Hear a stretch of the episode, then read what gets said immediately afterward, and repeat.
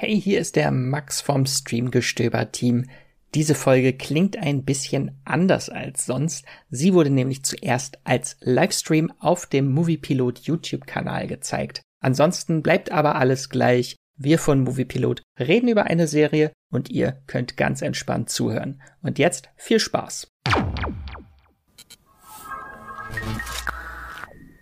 Hallo liebe Piloten und herzlich willkommen zu einem weiteren Live-Talk. Wir sind immer noch absolut im Drachenfieber und sprechen heute erneut detailliert über House of the Dragon. Wir sind mittlerweile bei Folge 6 angekommen. Und bevor wir loslegen, ja, dieser Talk, so wie alle Talks hier, sind sehr, sehr spoilerlastig, sehr detailliert. Deswegen, falls ihr die aktuelle Folge noch nicht gesehen habt, holt es nach. Das Video wird auch danach noch als VOD verfügbar sein auf äh, auf, auf Moviepilot, glaube ich. Da ist das dieser Kanal, den ich jetzt schon eine Weile mache. Aber ja, ansonsten, wenn euch Spoiler nicht jucken, hey, herzlich willkommen. Ich bin wie immer nicht alleine. Allen voran möchte ich den Mann in der Box präsentieren. Es ist Hardy. Hardy, zeigst du dich? Wundervoll.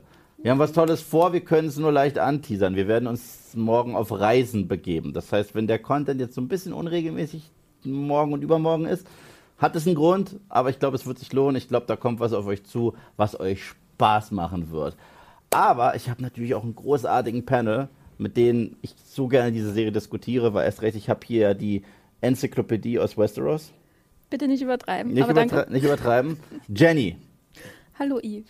Wundervoll, dich wieder hier zu haben. Du warst letzte Woche in absoluter Bestform und du hast ja ein bisschen geflext, weil du hast gesagt, dass es jetzt jede Woche einen Drachenfakt gibt und äh, ich werde dich daran festnageln.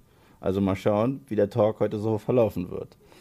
Dann. Wir brauchen dann aber auch irgendwie so eine neue Bauchbinde, so Jennys Drachenfakt der, Woche. dann haben wir natürlich Hocker wieder am Start. Wundervoll. Hängt so ein bisschen hier durch, ne? So. schwierig heute für ihn. Ja, er ist traurig, weil äh, wir haben ihm auch die Thronfolge so ein bisschen entzogen. Und Sebastian natürlich, verantwortlich für Community und verantwortlich für moralischen Support und verantwortlich für. Aber er hat keine Ahnung von House of the Dragon. Er hat so viel mehr Ahnung als ich. Du hast es Buch. dafür moralischen Support. Der, du kannst das. Du schaffst das. Du hast, du hast, du, du hast, Eve. Go Eve. du hast so viel mehr Ahnung von House of the. Du hast so viel mehr Ahnung von House of the Dragon, weil. Sebastian ist gemutet. Sebastian ist gemutet. Stimmt. Das liegt, das liegt daran, weil ich vorhin noch äh, kurz auf der Toilette war und ich dachte, okay, wenn ich aufs Klo gehe, dann muss Hardy das vielleicht nicht hören. Also habe ich mich gemutet. Aber du hast so viel mehr Ahnung von House of the Dragon, weil du das Buch gelesen. Äh, habe ich Fire nicht. Okay, aber du hast alles darüber gelesen, weil jedes Mal, wenn wir die Serie gucken, sagst du, aha, das wird dazu führen. Und ich, wozu? Und du, Deswegen, ja, wundervoll, dich hier zu haben. Komm ich ran? Ich komm ran. Okay. Das ist immer ein bisschen unhöflich, das so über ich weiß, Jenny was drüber mal mit Jenny. Jenny, werden wir das wohl Nein, das finde ich auch sehr unhöflich. Äh, äh. 200 Euro wert. Ja. Und dein Herz ist gebrochen. Ich habe es ich hab, ich hab's brechen hören. Ja, ja, ja, So. Ganz hart. Ich sehe einen lustigen Hintergrund, Hardy. Was ist denn da los? das ist Hardys so. Desktop. Das ist Hardy. Hardy, jetzt nicht hier irgendwie, ne? Das ist Arbeit. So, äh, letzte äh, Warnung, hier wird zu Spoilern kommen. Okay. Folge 6 von House of the Dragon, eine Menge ist passiert. Ich glaube, das ist definitiv eine diskutierwürdige Episode. Ich war ja schon in meinem Einzelrecap schwerst begeistert, aber deswegen frage ich jetzt wie immer locker, fluffig in die Runde. Wie hat sie euch gefallen? Sagen wir mal auf einer Skala von 1 bis 10. Schreibt es in die Kommentare. Sebastian sammelt ja dann immer wieder eure Antworten. Und ich stelle dir, liebe Jenny, die gleiche Frage. Also ich war begeistert. Ich habe das ja schon in früheren Streams angedeutet, dass mhm. die sechste Folge, die ich vorher schon ein bisschen sehen durfte, wegen ähm, Kritiken schreiben und so, ähm, für mich nochmal ein Neustart der Serie eigentlich darstellt. So, die Showrunner haben ja auch so ein bisschen gesagt, es ist wie ein neuer Pilot, ein mhm. zweiter Pilot der Serie und als ich die äh, gesehen habe und da diese Sequenz am Anfang mit der Geburt dargestellt wird, die ist ja lange Zeit auch in so einem One-Take inszeniert mhm. und man sieht, das ist so die erste Bekanntschaft auch mit Emma Darcy in dieser Rolle. Da war ich schon weggeblasen und es wurde dann nur noch besser, auch wenn ich natürlich auch das ein oder andere äh, da ist wieder der Hintergrund diesmal sehr. Ach, das, sind, das sind jetzt das muss so das, sein. Das, das, das muss so sein, genau. ähm, auch wenn äh, ich natürlich auch das ein oder andere ein bisschen problematisch finde, weil es sehr schnell geht. Mhm. Oft in der Folge war ich doch endlos begeistert. Sebastian. Ich bin gerade ganz äh, fasziniert. Wir haben doch auch ein paar negative Stimmen. Okay. Also Vaga Matrix schreibt, mir gefällt die Richtung der Serie aktuell gar nicht, äh, ist gar nicht mein Fall. Äh, 4 von 10. Oh, wow. Wir haben auch von Dulacre Mihawk 86 Folgenwertung 4 von 10, genau wie die Serie maximal 4 von 10. Verdammt. So schlecht gemacht und diese uninspirierenden Zeitsprünge gehen mir auf den Keks und reißen mich voll aus der Story raus. Ähm, ah, hier auch, der Kremer gibt auch 4 von 10. Zeitsprünge nerven. Ähm, ist ganz spannend. Ich habe jetzt tatsächlich auch irgendwie 5 von 10. Ähm, aber ich glaube, wenn ich so im Allgemeinen gucke, sind wir irgendwo bei zwischen 8 und 9, glaube ich. Aber die, die, die Stimmen werden irgendwie offensichtlich auch ein bisschen kritischer jetzt, als sie es noch letzte Woche gewesen sind. Also wir haben auch von AlphaWill 2015 Euro bekommen. Vielen Danke. Dank dafür. Und AlphaWill schreibt, äh, kann heute nicht dabei sein. Daher nur meine kurze Anmerkung. Ich hätte gerne Millie Alcock weiter gesehen. Gesicht kann man ja mit Make-up älter machen. Alles Gute und viele Grüße. Vielen, vielen Dank für deine großzügige Spende.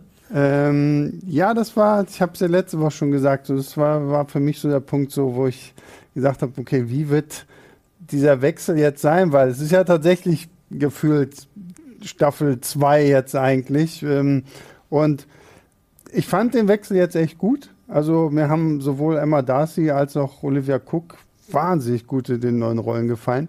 Äh, Ich bleibe aber trotzdem auch dabei. Also ich bin so ein bisschen Team Millie Alcock und irgendwie hätte ich es mir dann doch gewünscht, dass man, vielleicht hätte man das noch so ein bisschen ausdehnen können, irgendwie, das, was man sie und Emily Carey, ähm, die ja Alicent gespielt hat, auch noch ein bisschen länger so sieht. Aber ja, wie gesagt, ich fand die großartig, was hier jetzt auch alles aufgebaut wird mit äh, Team Black und Team Green, so nach dem Motto. Und äh, natürlich die Drachen. Die Drachen, sehr viel, sehr viel tolle Drachen in dieser Folge. Und ähm, ja, ich bin echt gespannt, weil ich bin allerdings auch gespannt, das können wir wahrscheinlich nachher noch irgendwie bequatschen. Ich habe ja so das Gefühl, der Tanz der Drachen geht dann schon in Staffel 2 irgendwie los, ne? Weil ich sage mal so, lange kannst du Viserys jetzt auch nicht mehr am Leben halten. Und ich meine, wir sind jetzt bei Folge 6, also wenn der wirklich am Ende von was Folge 10 immer noch da hockt, ähm, wäre ich schon echt äh, erstaunt. So Folge, äh, Staffel 7 von House of the Dragon, Viserys ist ein Skelett und spricht Ja, oder, immer nur noch. noch, oder nur noch wie bei The Thing, so ein Kopf, der einfach am Boden rum äh, quietscht. Es sind doch zehn Episoden insgesamt, oder? Ja, ja. Ja, bin ich echt gespannt. Also, Also ich kann das mit den Zeitsprüngen durchaus verstehen. Also Mhm. ähm, ich habe halt das Buch gelesen und deswegen denke ich so, ja, wann kommt denn endlich so der, Mhm. der, das eigentliche Thema? So, aber wenn man ohne Vorwissen reingeht, ich weiß nicht, wie es dir geht, Yves, äh, ist das wahrscheinlich schon ein bisschen ähm, verwirrend, oder? Wenn ständig so nach vorne gesprungen wird. Ich habe mich jetzt langsam dran gewöhnt. Ich fand es anfangs komisch. Ich fand es in den ersten drei Episoden ein wenig seltsam, weil es wird ja auch teilweise wie im klassischen Storytelling in einer TV-Serie mit Cliffhangern gespielt und mit Build-up und Payoff und so weiter und so fort. Zum Beispiel wurde ja ein riesen Streit vom Zaun gerissen zwischen Viserys und Daemon. Und anstatt dass es dann so einen direkten Payoff gibt, sehen wir, und drei Jahre später ist der eine im Krieg und der andere hat immer noch nicht geholfen. Und ich so, oh, das ist keine Serie, bis dato zumindest. Ich weiß ja nicht, wie es jetzt weitergeht. Ich habe ja gar keine Ahnung. Ich weiß nicht, ob wir jetzt, wenn wir diesen 10 Jahre Zeitsprung haben, weiter in der Zeit wie wild springen oder das jetzt circa unsere Kontinuität sein wird, die so relativ kontinuierlich halt äh, so weiter erzählt, wie das ähm, Mainstream ist. Aber ich äh, habe mich dann irgendwie damit abgefunden, dass wenn es einen Cliffhanger gibt, selbst wenn er sehr stark ist, werde ich nie den direkten Payoff haben. Also ich werde die Entwicklung der Charaktere mitkriegen, aber immer mit ein bisschen äh, Zeit, äh, die, die vergangen ist. Zum Beispiel, um, um das jetzt einmal mit einer anderen Show zu ver- vergleichen, wir können ja direkt äh, Game of Thrones nehmen. Wenn jetzt ein Ned Stark geköpft wird, okay, sehen wir direkt eine Episode später, wie eine Sansa darauf reagiert und wenn Joffrey ihr auch noch den Kopf des Vaters zeigt und was das äh, aus den anderen Figuren direkt macht. Und hier habe ich das Gefühl, wenn jetzt ein König Viserys sterben würde, würden wir kurz diesen Tod haben. Und dann zehn Jahre später sieht man dann vielleicht, wie Rhaenyra zu seinem Grab geht und sagt, ach Papa, war das eine Zeit. Aber es wird, es wird nicht mehr auf diesen krassen emotionalen Impact eingegangen und ich finde das ein bisschen seltsam, aber ich habe mich mittlerweile auch voll daran gewöhnt. Ja, ich meine, man muss vielleicht sagen, dass es nicht ewig so weitergehen wird. Mhm. Ähm, ein Zeitsprung wird auf jeden Fall noch kommen, aber dann, glaube ich, wird es erstmal eine kontinuierliche Story mhm. sein, aber ich kann das nachvollziehen, zum Beispiel der Tod von Joffrey in der letzten Folge. Da haben wir zwar kurz gesehen, wie Laenor so ein bisschen darauf reagiert, mhm. weil eben seine Stimme bricht. Es war eben sein Liebhaber und er yeah. wurde brutal vor seinen Augen getötet. Aber wir haben nicht gesehen, was mit Kristen Cole zum Beispiel passiert, ob er irgendwie bestraft wird oder nicht. Wir müssen uns das alles dazu denken. Wir haben nicht gesehen, wie die Ehe auf diesem Fundament mhm. aufgebaut wird, sondern springen dann eben gleich zehn Jahre später weiter. Na gut, obwohl das finde ich sind ja so Punkte, das sehen wir ja, also zumindest so wie die Ehe so abläuft, das sehen wir ja in dieser Episode eigentlich ziemlich gut so, ne? Was ich, ich finde, an dem Zeitpunkt finde ich zumindest gut, dass es jetzt wirklich ein großer Zeitsprung. Mm. So immer so diese Zeitsprünge so, oh, es ist ein halbes Jahr vergangen, so, so, das, das finde ich teilweise nicht so richtig greifbar. Dann könntest du mir auch sagen, okay, es ist eine Woche vergangen und so an der Story hat sich da jetzt nicht so krass viel verändert. Hier ist der Zeitsprung ja wenigstens sofort offensichtlich so, auch wenn yeah. du dich vielleicht am Anfang dieser Episode fragst, okay, wer ist diese schreiende Frau, die da gerade ein Kind gebiert, äh, ähm, welche, welche Königin, welche Targaryen ist das jetzt irgendwie so, ne? Und ähm, aber deswegen, also das fand ich auf jeden Fall jetzt irgendwie interessanter, dass wir jetzt wirklich mal so einen wirklich krassen Zeitsprung hatten. Ja, ich bin auch der festen Überzeugung, wenn wir nicht diese kleinen Zeitsprünge zwischendurch gehabt hätten, wäre der Impact von diesem 10-Jahre-Zeitsprung noch heftiger gewesen. Mhm. Weißt du, also wenn wir so eine kontinuierliche Storyline gehabt hätten über die ersten fünf Episoden hinweg und dann fangen wir auf einmal an, und sehen eine komplett neue Rhaenyra, müssen erstmal checken, ach, du bist Rhaenyra. Ich glaube, das wäre ziemlich geil gewesen, aber wir wurden ja schon so langsam darauf vorbereitet, dass das die Erzählstruktur der Show ist, dass es einen nicht mehr so krass wundert. Und natürlich im Marketing waren halt auch die äh, anderen Schauspielerinnen äh, auf den Postern zu sehen was äh, schon sehr viel vom Aha- und Überraschungseffekt kaputt gemacht hat. Aber ich verstehe natürlich, warum sie es getan haben. Aber nichtsdestotrotz, im Gesamten stört es mich nicht. Und das ist auch bis dato, wie Sebastian gesagt hat, ist auch mein Lieblingszeitsprung gewesen. Weil ich weiß nicht, ob ich die auch die ganze Zeit gebraucht hätte, diese kleinen Zeitsprünge. Weil ich hätte schon zum Beispiel sehr gerne das Payoff damals gesehen, als es zu diesem richtigen Bruch kam zwischen Damon und äh, Viserys und äh, auch wie das da losgeht mit dieser Schlacht ähm, gegen den Crabfeeder und so weiter und so fort. Es wurde ja immer wieder übersprungen, übersprungen, übersprungen. Und hier finde ich es ziemlich geil. Es kommt mir ein bisschen vor wie Spoiler für Lost. Ähm, als, als wir damals auch irgendwann mal einen Zeitsprung haben, der sehr überraschend kam und wir sehen, ach, es, es gibt ein paar haben es von der Insel geschafft. Meine Güte. Und dann äh, sieht man, und, und so es euch mittlerweile damit. Ihr, euch es nicht gut. Aber hier wurde ja schon sehr viel prologmäßig gemacht, warum es generell diese Entzweiung gibt zwischen Alicent und Rhaenyra. Und ich finde, das haben die ziemlich gut weitererzählt. Also es hat sich trotzdem für mich sau organisch angefühlt. Mhm. Das war jetzt nicht äh, irgendein Twist nur des Twists wegen, sondern so stelle ich mir vor, sind die nächsten letzten zehn Jahre zwischen euch verlaufen. Nicht sehr nicht geprägt von Harmonie. Und ja, die Eröffnungsszene, ich glaube, über die sollten wir direkt sprechen, weil ja, direkt schockierend, so führt man einen wieder ein in die kalte, fiese Welt von Westeros. Eigentlich mit einer wunderschönen Geburt, die aber dann überschattet wird durch eine böse Königin und äh, das Vorführen von Rhaenyra ähm, fand ich sehr hart. Wie hat euch denn diese Öffnungsszene gefallen, in der Rhaenyra kurz nachdem sie ihr drittes Kind zur Welt bringt, von der König äh, berufen wird, sich zu zeigen und das Kind zu zeigen, obwohl sie wortwörtlich das Kind gerade erst zur Welt gebracht hat. Schreibt es mal bitte in die Kommentare. Ich frage euch das Gleiche. Nicht zuerst. Euch, Ihre Majestät. Äh, also ich, mir hat es natürlich sehr gut gefallen, äh, weil, weil es gleich so viel aussagt. Also die, man muss ja im Hinterkopf behalten, dass in dem Buch äh, Fire and Blood, Feuer und Blut, der Aufstieg des Hauses Targaryen irgendwann.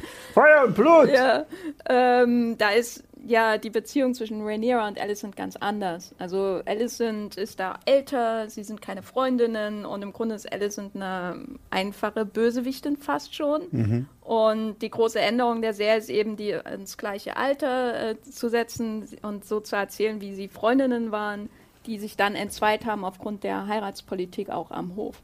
Und dann diesen Sprung zu machen, wie sie dann schon so Anfang 30 sind beide und äh, quasi Mütter beide und trotzdem so unterschiedlich. Also da liegen ja äh, Welten zwischen diesen beiden, die dann mit der Treppe quasi äh, überwunden werden müssen. Und der Schweiß auf dem, in dem Gesicht von Emma Darcy, das Atmen, was man da zuerst von ihr hört, diese, diese physische Anstrengung, die im Grunde auch dafür steht, wie hart das Leben da am Hof ist, ähm, das war wirklich sehr eindrücklich, bis hin zur Blutspur, die dann durch die, äh, durch die Gänge gezogen wird.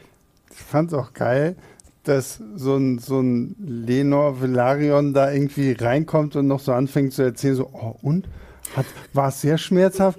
Oh, ich wurde ja mal von einem Speer äh, aufgespießt so, und äh, die auch das so, okay, wow, geil. Das ist so, so richtig typisch Mann, so nach dem Motto, deine Frau hat hier gerade äh, Höllenschmerzen durchlitten und du so, oh ja, also ich hatte mal die Grippe, da wäre ich fast gestorben. So. Das tut, ich fand zumindest sehr, sehr geil, dass du direkt auch in dieser Szene, wie, wie weltfremd für ihn das alles ist. Mhm. Und ich meine, das fand ich in der Hinsicht schön, weil das sagt ja eigentlich auch schon alles, wie diese Ehe seit zehn Jahren irgendwie verläuft. So, ne? Er kommt irgendwann kurz mal reingerannt und sagt, ach Mensch, ich habe gehört, es ist ein Sohn, so, so nach dem Motto, okay, also er muss auch noch von irgendwem anderen erstmal hören, so nach dem Motto, ah, deine Frau kriegt das nächste Kind und wie gesagt, wie dann hier diese ganze Szenerie aufgebaut, diese, dieser Besuch dann bei der Königin und wie die Königin ja noch zu, zu Lenor hingeht. Das fand ich der geilste Spruch dieser Episode.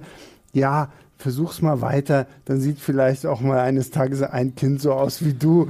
Und wo der König ja dann auch so, ja, ah, die Nase vom Vater. Und das, wirklich gedacht grandios, so wie du hier wirklich innerhalb dieser kurzen Szene erkennst, okay, Alicent spielt so richtig jetzt die Königin-Karte aus. Der König checkt einfach irgendwie gar nichts. Ich, ich meine, mittlerweile kein Arm mehr und schon, wie gesagt, irgendwie halb tot. Und Lenor steht halt einfach nur irgendwie daneben und Rhaenyra versucht halt irgendwie Gesicht zu wahren und irgendwie sich gegen die Königin aufzustellen, auch so ein bisschen. Geile Eröffnungssequenz, aber großartig. Wir könnten wahrscheinlich noch stundenlang irgendwie über jede einzelne Facette sprechen, aber großartig auch Schauspieler, auch wie so eine Olivia Cook denn in diese, vor allem sie trägt ja die ganze Zeit dann auch hier immer nur grün und. Das ist ein Statement, ist aber es ist auch ein Statement von Rhaenyra, dass sie sagt, nee, ich lege mich jetzt nicht hin, ich, ich gehe da jetzt genauso hin, wie ich dahin berufen wurde. Weil sie hätte auch sagen können, nee, ich muss jetzt erstmal liegen, weil das Kind ist mhm. gerade gekommen, aber es ist ja auch ein krasses Statement, sich äh, ihr gegenüber zu behaupten, zu sagen, du hast mich jetzt gerufen, hier bin ich. Und da verhärten sich die Fronten halt immer und immer mehr. Ich fand das richtig, richtig stark. Bei Viserys, ich, ich gehe davon aus, dass er es eigentlich weiß, aber das ist so bei ihm wie mit allem. Also so nach dem Motto, ja, äh, ich will davon aber nichts hören. So, äh, wollen wir wieder ein Fest feiern oder jagen gehen? Oder ich habe letztens irgendwo wieder so, ein, so ein geiles Viserys-Meme gelesen, so nach dem Motto, er möchte doch einfach nur in sein Zimmer und Lego spielen. Ja. Yeah. mit dieser, das ist alles, was er, was er am liebsten macht. Und äh, das führt uns ja dazu, dass wir dann so ein bisschen die äh, nächste Generation der Targaryens slash Valerian beleuchten, was ich auch ziemlich stark fand. Es war ein bisschen sehr on the nose, dass da dieser äh, Sit, äh, Lord Commander of the City Watch direkt reinkommt und das Kind sieht und es auf den Arm nimmt. Yeah, und äh, dass wir ganz klar wussten, ach, du bist Bubby. Äh, Na gut, aber du siehst ja auch. Aber es ist ihr Typ.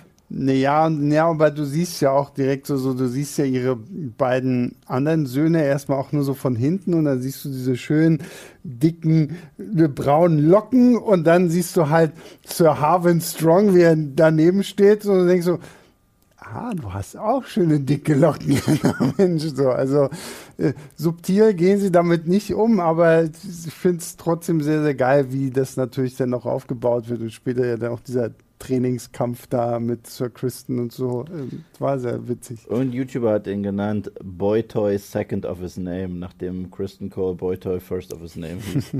fand, fand ich ziemlich witzig. Aber ähm, da dachte ich mir auch, Leute, geht damit ein bisschen subtiler um. So, äh, also auch Rhaenyra. Du, ich meine, es ist wie so ein offenes Geheimnis, aber mhm.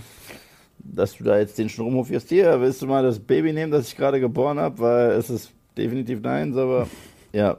Ja, sie sind ja in ihren Privatgemächern. Mhm. Klar, äh, Rhaenyra hat so die Tendenz, glaube ich, das haben wir, haben wir auch schon in ihrer Millie Alcock-Version äh, gesehen, einfach zu machen, was mhm. sie will und zu hoffen, dass die anderen das hinnehmen, weil sie ist die Tochter des Königs. So, ne? Ich meine, so wurde sie ja auch irgendwie erzogen. Mhm. Es geht dann ja auch mit David einfach in die Stadt und so. Ähm, und das macht ja auch die Alicent äh, ganz wahnsinnig. Mhm. Ähm, aber ich fand die Szenen wirklich sehr schön, weil sie müssen ja sehr effizient mit Harvin umgehen, weil lange ist er uns ja nicht erhalten in der Serie. Das wusste ich nicht. Und äh, die, diese wenigen Blicke, die Momente, wo er es im Arm hält, das Kind, ich weiß nicht, da versteht man ja schon alles. Also mhm. ich kann mir nicht unbedingt ausmalen, wie die äh, philosophischen Gespräche zwischen den beiden am Esstisch aussehen oder so, also wie die Beziehung von Rhaenyra und Tarvin wirklich funktioniert, jenseits der physischen Beziehung, keine Ahnung. Ähm, aber so funktioniert, äh, diese kleine Patchwork-Familie, die sich da zusammentut, das finde ich, haben sie schon sehr gut dargestellt. Ja, und Familie ist krasses Stichwort, weil danach geht es ja weiter. Wir sehen so ein bisschen die jüngere Generation äh, der Targaryens und der Valerians auch ähm, in der Dragon Pit. Und diesmal ist die Dragon Pit noch gar keine Ruine. Also wir sehen sie eigentlich das erste Mal so, wie sie uns beschrieben wurde in Game of Thrones bei diesem Ritual, wo der junge Jack Harris, Jack Harris sein, Jace. ja genau, sag einfach Jace. Jace seinen eigenen Drachen kriegt. Wer mag's? Wer mag's? Ja. Ist er wirklich so? Ich glaube, ja. das habe ich tatsächlich in meinem Video gesagt und gesagt, das hört sich zu sehr an wie ein Staubsauger. Tut's ja auch. Es gibt ja auch oder wie irgendwas von Ikea oder so. Ja, und dann meinte ich, fuck, ich nenne ihn trotzdem so.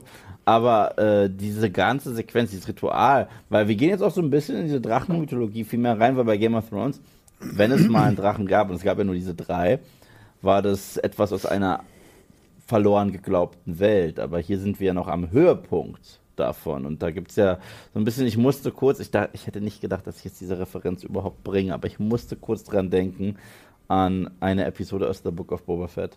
Tatsächlich, als der Rancor angeschleppt wurde und dieser ein und Danny Trejo gesagt hat, äh, sobald der Augenkontakt mit dir gemacht hat und der auf dich geprägt ist, wird er nur dir hörig mhm. sein. Und es war eins zu eins, was dem Jace gesagt wird mit seinem Staubsaugerdrachen. Ähm, obwohl die Szene halt eins zu eins aus Jurassic Park war, komplett mit Ziege.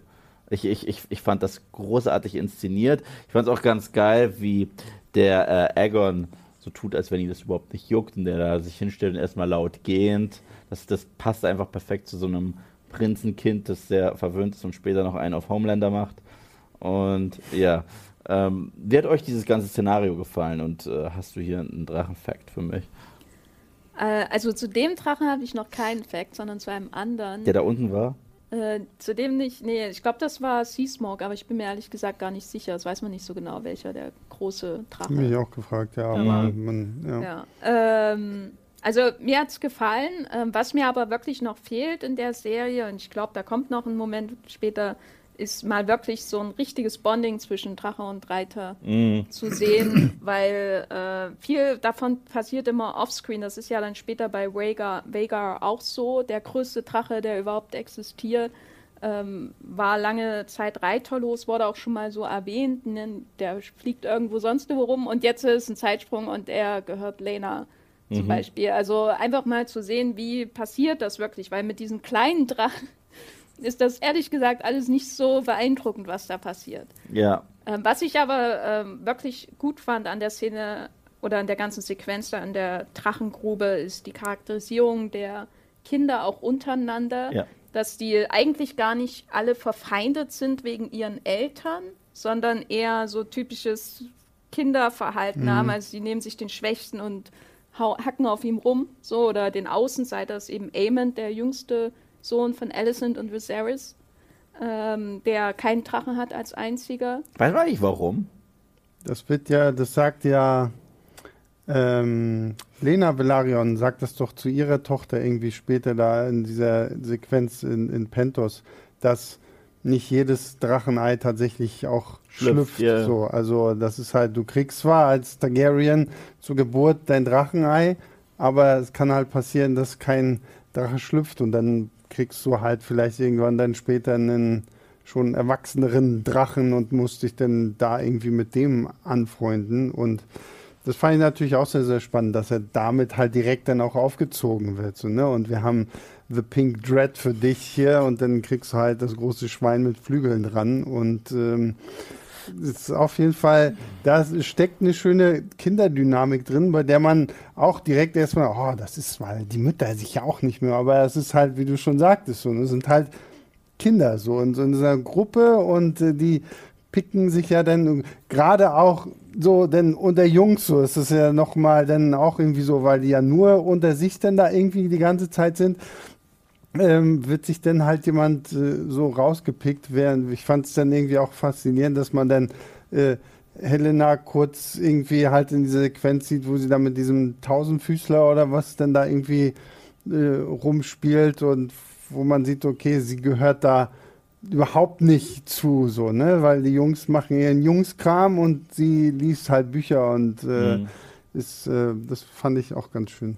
Ja, und was spannend war, ähm, wir führen auch relativ schnell wieder Kristen Cole ein, den, den wir jetzt äh, gefühlt zehn Jahre nicht gesehen haben. Ich finde es komisch, dass, dass er, also das ist ein bisschen komisch mit dem Casting, dass sie ihn halt eins zu eins so äh, beibehalten haben und ich finde, die haben ihn auch Make-up-mäßig nicht ein bisschen probiert, älter zu machen. Also er ist halt ein Vampir. Aber wenn er äh, neben Alicent läuft und auch überhaupt nicht ein Haar an Rhaenyra lässt, was ja ohnehin schon äh, die, die Beziehung zwischen Alicent und äh, Rhaenyra ist ja eh komplett kaputt, was er auch noch sich eigentlich traut, so über die Stieftochter der Königin trotzdem zu reden, weil er weiß ganz genau, wen er da neben sich hat und deswegen kann er sich das kurz rausnehmen und sagt dann noch ganz kurz, oh, vergib mir. Es war eine spannende Charakterisierung von ihm, der noch vor kurzem so, also vor kurzem, vor ein paar Jahren, so schwer verliebt war in Rhaenyra. Aber er wurde ja wortwörtlich ersetzt von Boy Toy Second Original. Ja, ist er auch selber mit dran schuld. Total. Ne? Und man kann sich durch dieses Gespräch zwischen den beiden auch vorstellen, zwischen Alicent und Kristen, wie das in den letzten zehn Jahren gelaufen ist, wie die beiden irgendwie da immer sich mehr verhärtet haben, wahrscheinlich auch in dem Hass mhm. auf äh, Rhaenyra und äh, wie sich da auch diese Fraktion der Grünen, so heißt sie der, dann ja, die, die Kinder tragen ja dann auch beim Schwertkampf schon mhm. grün und schwarz-rot jeweils, ähm, quasi da aufgebaut hat. Also Alicent, Kristen, Laris, mhm. Strong, äh, der da ja, der Bruder von Harwin, mhm. äh, also was auch äh, etwas verwirrend ist, seine verschiedenen Motivationen hier. Also ähm, Kristen, ja, also Kristen ist, glaube ich, einfach so jemand, den kann man hassen, sehr einfach, mhm. aber der ist irgendwie auch so bemittelt, also so, auf den kann man auch irgendwie herabblicken, so, weil der so ein belämmerter Typ ist. Mhm. Während Alicents Verwandlung finde ich schon härter irgendwie, weil sie war, hat ja mal Güte gezeigt. Ja, sie war eigentlich das naive äh, Töchterchen von Papi und wurde da so ein bisschen reingedrückt und jetzt mittlerweile ist sie ja schon eine kleine Eiskönigin geworden, so über die Jahre hinweg, mit einem unbändigen Hass auf Rhaenyra. Was ich dann ganz spannend fand, war für mich diese ganze Sequenz am Tisch, als es dann darum ging, wie man agieren muss, weil es gibt ja jetzt auch schon wieder Ärger an Stepstones, diese Triarchy wird immer stärker, da gibt es ein Bündnis. Und äh, erstens, das Rhaenyra wird jetzt ganz anders auch wahrgenommen am Tisch, weil ja, sie war schon bei diesen Meetings drin, so leicht, also anfangs ja als Cupbearer nur, aber jetzt hat sie ja einen festen Tisch am Council und wirft halt auch so ein bisschen ihren Hut in den Ring und ihren Senf gibt sie dazu, dass wir da die hätten komplett abziehen sollen und hätten dort Schiffe lassen sollen und so weiter und so fort. Dass das schon so zum ersten Mini-Clinch führt zwischen äh, erneut Alicent und Rhaenyra und sie dann einfach auch ganz kurz das Eis bricht und das einfach anspricht, was gerade los ist. So, okay, in der Familie gibt es ein bisschen Ärger, ich reiche dir jetzt die Hand, will nicht vielleicht deine Tochter einen meiner Söhne heiraten? Fand ich eine saustarke, ist ja auch geil inszeniert. Nicht nur einen, ja. also Jace, also ja. ihren Thronfolger quasi ja. nach ihr. Also das Angebot von ihr finde ich schon eigentlich sehr gut. Mhm, absolut, äh, ja. Also auch für, für Alicents äh, Angst um ihre Kinder, genau, die ja. sie immer beschwört, äh, nachdem ihr Otto, ihr Vater, diesen Floh ins Hirn gesetzt hat. Lässt naja, sie ja nicht das, mehr los. Ja, und das finde ich ja spannend, weil den Punkt haben wir ja so ein bisschen übersprungen, weil genau den gleichen Spruch gibt sie ja ihrem eigenen Sohn. Also ja, wir haben ihn ja in seiner, in seiner Homelander-Pose da, was auch so ein bisschen an einen gewissen jungen König erinnert hat, der Tommen. irgendwann einfach mal vom Turm gesprungen ist. Und sie sagt ihm ja fast Wort für Wort das Gleiche, was vor zehn Jahren ihr Vater zu ihr gesagt hat. So, ne? so du, wenn sie da ja auch so packt und ihm meint, zu ihm meint so, okay, du musst halt aufpassen, ne? Und du bist hier am ehesten in Gefahr. Und klar, dieses Angebot denn von, von äh, Rhaenyra da zu haben, wäre ja eigentlich was, worauf man sich irgendwie einlassen könnte. Aber so mittlerweile sieht man ja, diese zehn Jahre haben mit Alicent eine ganze Menge ja irgendwo auch angestellt. Ne? Und ich finde auch diese Szene in diesem kleinen Rad, wo ich das Gefühl habe, okay, eigentlich reden fast nur die beiden. Mhm. Und alle anderen sitzen irgendwie so drumherum und geben mal so ein bisschen Feedback so nebenbei, wo du auch merkst, okay, da haben die zwei jetzt schon sehr viel einfach auch an sich gerissen. Weswegen ich es so, umso spannender finde, dass ja am Ende dieser Folge dann eine Renewra wirklich sagt, okay, ich ich hau hier ab. So. Mm. Ich verliere dann zwar irgendwie so diesen ganzen, diese ganze Zugkraft, die ich am Hof irgendwie habe, aber ist mir dann irgendwie in dem Augenblick sicherer. Ja, die Entscheidung ist katastrophal. Ja, ne, also ich finde es auch irgendwie so, weil, weil äh, es wussten ja eh schon gefühlt alle, was da mit dieser Sir Harvin-Kiste los ist. Und das ist ja für sie. Und selbst, dass sie dann Lena noch mit seinem gleichen Spruch kommt, mit diesem hier und der, der, der kluge äh, Seemann flieht, äh, bevor der Sturm ausbricht, so, so wie ich sagte, so, ja gut, aber dann bist du auch nicht da, dann kannst du auch am Ende eigentlich nichts sagen, wenn, wenn das passiert, von dem wir ja wissen, was passiert, so, so weil du bist einfach gegangen.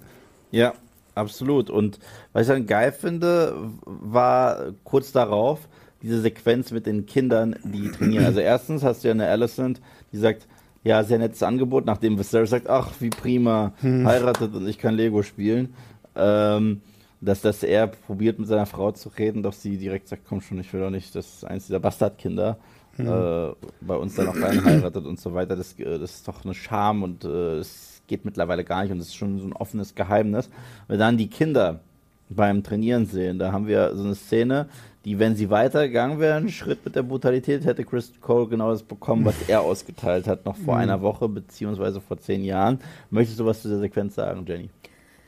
Ja, die ist enorm wichtig für alles, was mhm. jetzt weiter passiert. Wahrscheinlich eine der wichtigsten Szenen in der ganzen ersten Staffel, also auch mhm. die Konsequenzen, die sie hat. Da kann man natürlich wieder darüber diskutieren. Also Harvin schlägt Kristen, äh, nachdem Kristen ihn mehr oder weniger beleidigt hat als äh, Liebhaber und Vater, also Liebhaber der Königin und Vater ihrer Bastarde, mhm. hat er quasi ausgesprochen. Er schlägt ihn und ist äh, durch, als jemand in der Königsgarde und dadurch wird Harwin aus, ausgewiesen, mehr oder weniger, und alles äh, spitzt sich zu. Aber was ich eben auch sehr schön finde darüber hinaus, ist, ist so diese Kinder zu sehen, die von den Erwachsenen als Ersatzschachfigur äh, quasi benutzt werden, um einen Kampf auszutragen. Mm. Also man hat ja hier verschiedene Ebenen. Also Viserys, der sich an allem freut, weil so, der so war sonst so nichts, putzig, ja, wenn weil, weil er nichts mehr mitkriegt sonst, außer, außer Leute, die sich auf den Kopf hauen. ähm, und dann hat man eben Harwin und Kristen, die ja eigentlich auch in der Peripherie dieses ganzen Konflikts sind. Die sind mm. ja mhm. eigentlich beide auch unwichtig. Ne? Ja. Die sind keine Thronfolger, kein, was weiß ich, sie haben nur eben der eine den Posten quasi in der Polizei der Stadt und der andere in der Königsgarde, mehr oder mhm. weniger. Und sie benutzen dann die beiden Kinder, die nicht äh, gleichaltrig sind, sondern Aegon ist natürlich älter als Jace, um sich da irgendwie auszuleben in ihrem Hass aufeinander und gleichzeitig den Hass ihrer Mütter, besonders natürlich von Alicent, ähm, auf Rhaenyra irgendwie nochmal hm. auszuleben. Und das ist ja auch so ein Thema, was wir in Game of Thrones schon hatten, diese diese Gewalt, die von den Eltern auf die Kinder weitergetragen wird. Und ich glaube, House of the Dragon hat auf jeden Fall die Chance, das noch tiefgehender zu erzählen, weil wir ja in Game of Thrones nie so richtig gesehen haben, zum Beispiel, warum Joffrey so ist, wie er ist. Ja, er war einfach der fucking Antichrist. Genau, und äh, die Kinder von Ned Stark haben natürlich auch nicht viel von ihm innerhalb der Serie mitbekommen aus äh, nachvollziehbaren Gründen, mhm. sondern die sind dann eben so, haben sich dann eben selber so aufgrund der Umstände weiterentwickelt. Und hier sehen wir wirklich, wie die Eltern und die Erwachsenen die Kinder in den Krieg treiben. Mhm. Absolut, absolut. Sieht man ja auch, dass er, dass äh, dem sogar beigebracht wird, unfair zu kämpfen. Du liegst auf dem Boden und du haust immer noch drauf ein und so weiter und so fort. Und ich, wie gesagt, ich kenne die Vorlage nicht, aber ich könnte mir vorstellen, dass genau ein ähnliches Szenario später nochmal auf dem Kriegsfeld von Bedeutung wird, sehe ich einen Sebastian Schmunzel. Na, nee, ich fand es einfach nur interessant, weil das ist ja letztendlich so ein bisschen der Punkt gewesen, warum damals eine Rhaenyra Sir Kristen ausgewählt hat. Wenn du dich noch an diese Szene erinnerst, wo sie doch da mhm. jemanden mhm. für die Königsgarde... Weil er lag auf dem Boden, hat Damon angegriffen dann. Na, nein, aber ja. wo, wo, wo doch alle möglichen yeah. Anwärter und sie fragt doch denn, ja okay, hat irgendeiner von denen mal tatsächlich in einem Kampf gekämpft, außer in so einem Turnier und deswegen nimmt sie ja ihn so, weil er tatsächlich auch irgendwo schon mal gekämpft hat. Und letztendlich ist er ja in dem, was er den Kindern zumindest für den Schwertkampf beibringt, ja noch realistischer, mhm. als, als zu sagen, ja, oh, und hier parieren und ha, oh Gott, lala. Sondern halt, okay, dann tritt halt mal mit Füßen und äh, schmeißt deinem Gegner irgendwie Sand ins Gesicht oder sowas alles so. Ne? so du musst gewinnen. Da ist er genauso, du musst halt gewinnen, weil wenn es wirklich hart auf hart kommt, zählt hier keine Etikette. So, das fand ich auch bei ihm gerade nochmal ganz interessant, wie er hier halt auch so ein bisschen versucht, die, die Kinder dann darauf vorzubereiten. So. Und was du meintest hier mit diesem Stellvertreterkrieg, der hier quasi mit den Kindern so ist voll spannend, wie das hier einfach schon so, so aufgebaut wird. Ne? Gerade wenn man dann auch nochmal äh, dieses Gespräch hat zwischen Alicent und Egon, wo sie ihm halt das auch nochmal sagt. So, ne? so, und ähm, das ja, letztendlich weiß ja auch jeder, okay, die haben keine schönen weißen Haare, wie das bei Targaryens üblich ist. Also ähm, immer noch mal schön draufhauen, so nach dem Motto. Ja, dann lass uns doch weitermachen mit dem einen Targaryen, den wir noch gar nicht angekratzt haben, und zwar Damon Targaryen und äh, wie er sich so entwickelt hat in den letzten zehn Jahren. Jenny, möchtest du etwas dazu sagen? Ja, Damon ist in Pentos. Mhm. Er hat in der Zwischenzeit geheiratet. Nochmal, er hat ja seine mhm. letzte Frau unter tragischen Umständen verloren. ja, Niemand weiß, was da passiert ist. Ähm, er hat aber äh, Runestone nicht bekommen. Quasi die, äh, die Herrscherin des Wales hat sich dagegen entschieden. Die Jane hieß, heißt sie, glaube ich. Und in den Büchern ist es dann, glaube ich, so, da, oder in dem Buch ist es, glaube ich, so, dass er deswegen irgendwie jemand anders heiraten muss. Aber ich finde es eigentlich schön, wie die Serie das erzählt äh, hat. So erst dieser Flirt, diese äh, sofortige sexuelle Anspannung zwischen ihm und da äh, zwischen Damon und äh, Lena bei der Hochzeit mhm. in der letzten Folge und äh, das ist nicht also ich finde, daraus kann man schon lesen, dass es nicht einfach nur eine pragmatische Hochzeit mhm. war zwischen den beiden. Er hat sie geheiratet, er mag sie auch, glaube ich. Mhm. Und sie ist ihm ebenbürtig, so werden sie uns ja auch vorgestellt, beide auf den Drachen mit Vega und Caraxes, ach, der süße Caraxes, ähm, die, wie sie da beiden, beide äh, quasi über Pentos sich in die Lüfte erheben und mal so ein bisschen zeigen, was sie können. Ja, war äh, wie eine Flugshow, komplett mit Drakaris ja. und dann durchs Feuer äh, gleiten. Und dann bekommen sie eben äh, in Pentos das Angebot, da doch länger zu bleiben, weil die Triarchie ist wieder da und sie mhm. macht Probleme und sie wird uns niemals verlassen, auch wenn wir sie nie so richtig sehen, abgesehen von dem ähm, Krabbenspeiser.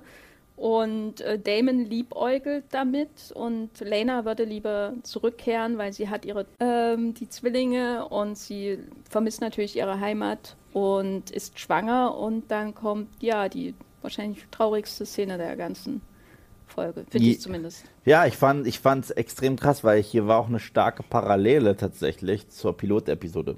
Sie ist hochschwanger es gibt Komplikationen mit der Schwangerschaft und dann wird ja Damon quasi auch vor die gleiche Wahl gestellt wie damals Viserys. Man kann ja eventuell das Kind retten, aber diesmal nimmt sie das Schicksal in die eigene Hand. Ich meine, bei ähm, der ersten Frau von Viserys, ich habe ihren Namen Emma. Em Emma. War das ja so, dass äh, das. Hadi, bist, Hadi, lebst du noch? Okay. Wurde ja äh, das Kind rausgeschnitten und die äh, Mutter geopfert. Und jetzt lässt sich Lena von ihrem eigenen Drachen einfach verbrennen. Das war eine extrem starke Szene. Auch, dass der Drache sogar zögert, wenn sie ihm irgendwie drei, vier Mal Drakadisch sagt. Aber das, übrigens, dieses Drachendesign, unfassbar schön. Also Vega sieht fantastisch aus. Also die alte Drachendame, die ja schon zu Zeiten von Egon dem Eroberer irgendwie geflogen ist, fand ich auch sehr cool. Auch hier wieder dieses Design, dass sie ja so diesen sehr viel kürzeren Hals hat, denn diesen, diesen, ja wie beim, beim Huhn irgendwie diesen Lappen hier unten am Hals so und sehr, sehr cool. Also auch, auch dieser Sattel, der da so vollgehängt war mit irgendwelchen Seilen noch und so. Ich glaube, das sind auch die früheren oder, Sattel, die schon. Oder schon irgendwie, ja, kein, aber das finde ich war auf jeden Fall echt sehr, sehr cool. Ja. Also das Jetzt, ja, bitte. Oh, jetzt kommt der Drachenfakt. Jetzt kommt der Drachenfakt. Wichtiger oh. Vega-Fakt, der mir, nur mich interessiert, weil du schon Aegon den Eroberer ja. erwähnt hast. Das ist der, der ja mit den Targaryens Westeros erobert hat. Und Vega war ja der Drache von seiner älteren Schwester Visenya. Mhm.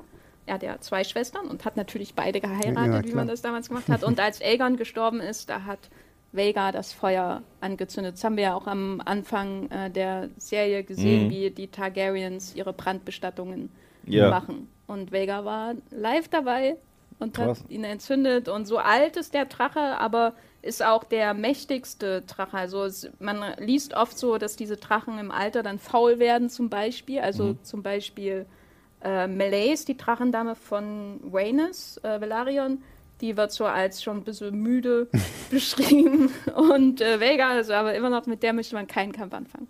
Ja.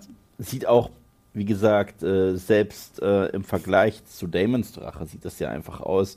Das eine sieht aus wie ein Kampfjet, das andere sieht aus wie ein, äh, so, ein, so ein Airbus. Ja. So ist ja unfassbar, diese Größe. Die hören ja auch nicht auf zu wachsen. Mm. Und je älter sie werden, desto mehr hm, nehmen sie zu.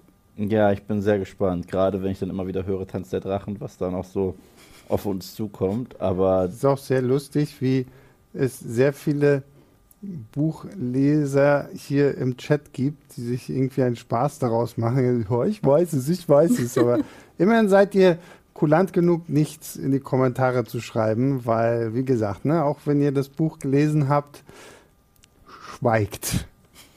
Ja, und das führt uns ja dazu, dass äh, es ein Gespräch gibt, quasi erneut eine Spiegelung, das hatten wir schon mal vor zwei Episoden, als Viserys mit seiner Hand des Königs Hightower gesprochen hat und ihm direkt gesagt hat, okay, ich nehme dir deine Badge weg und deine Dienstwaffe, du bist gefeuert und sorry, Mel Gibson. Und ähm, jetzt haben wir das Gegenteil. Also die Hand des Königs hat ihm jetzt treu gedient, lange genug, aber dieses Gerücht betrifft ja auch ihn. Es ist ja sein Sohn, der mit Rhaenyra quasi eine, eine Affäre hat, auch verantwortlich ist für die Nachkommen. Der sagt, oh, ich muss zurück nach Harrenhal und mit meinem Sohn, das geht jetzt gerade alles nicht. Und äh, das will ein Viserys also auch nicht wahrhaben und sagt, du bleibst bei mir. Ich fand diesen ganzen Plot darum wirklich wahnsinnig spannend. Wie hat dir das gefallen, Jenny?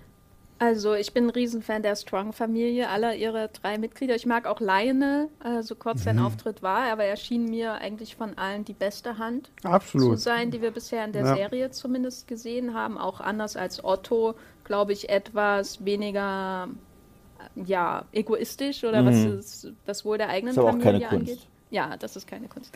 Ähm, und Harvin, muss ich sagen, der hatte ja im Grunde auch nur drei Auftritte. Wir haben erst gesehen, wie er ähm, so gelächelt hat, als die junge Rhaenyra mit dem blutigen ähm, Tier da aus dem Wald kam. Mhm. Da hat er schon gesagt, hm, und dann haben wir gesehen bei der Hochzeit, als, als so äh, genickt wurde und er hat dann die Leute einfach links und rechts weggeworfen.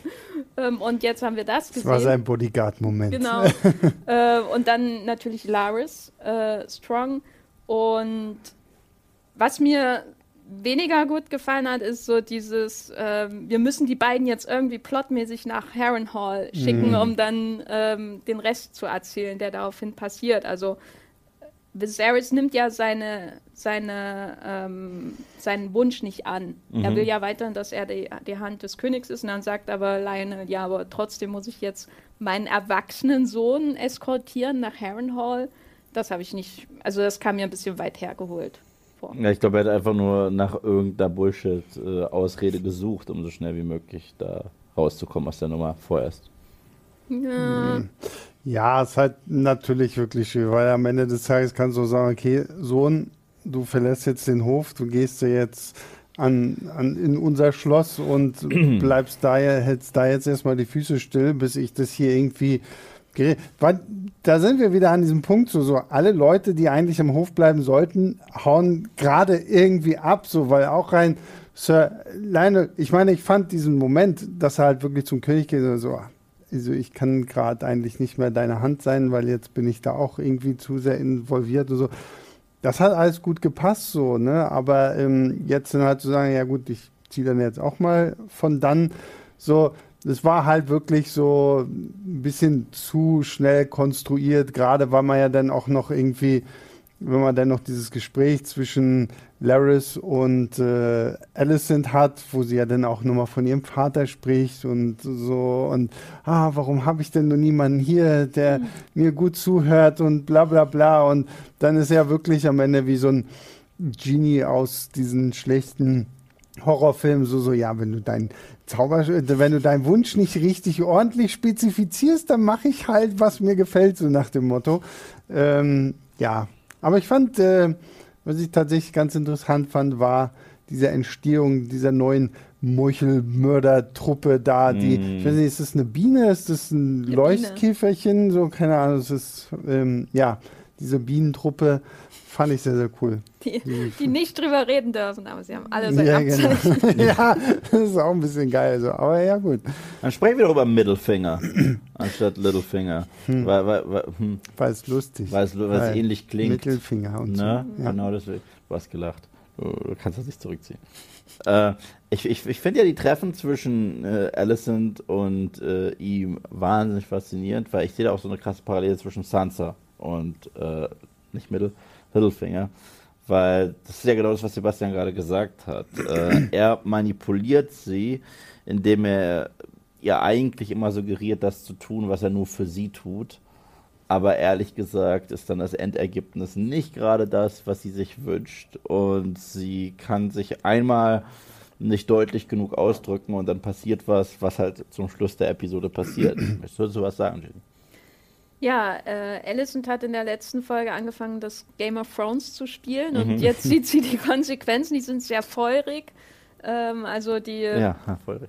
Ja, äh, die ganz ohne Drachen diesmal. Ja, wollen wir es aussprechen, was passiert?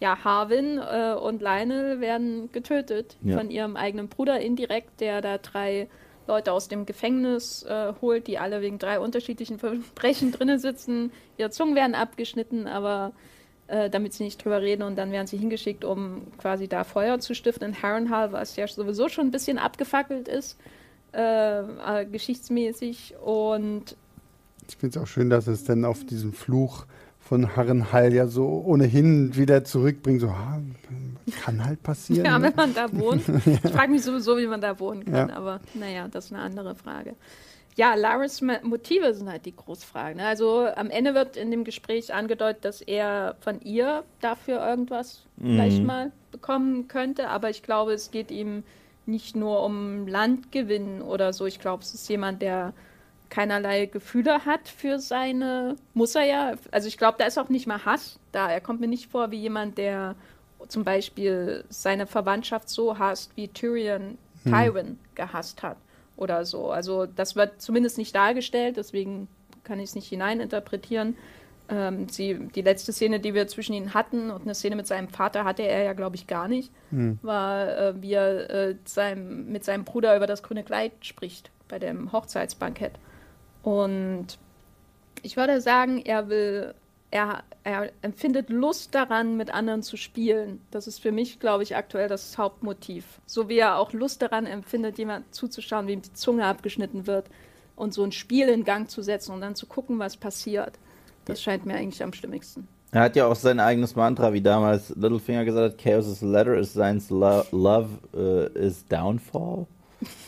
Und das Chaos is letter ist aber ein bisschen... Ja, yeah, yeah aber, aber es passt ja, es passt ja sehr zu diesem sehr apathischen, äh, komplett äh, entemotionalisierten Menschen, der einfach irgendeine Strategie verfolgt, dessen Endgame wir gar nicht kennen. Naja, aber er hat jetzt zumindest die, die, Königin so ein bisschen in der Hand, ne? Ja, Weil voll. ich meine, das ist ja, zumindest immer so das Gefühl, warum sie Sir Kristen bei sich behält, weil sie dadurch ja was gegen äh, Rhaenyra in der Hand hat.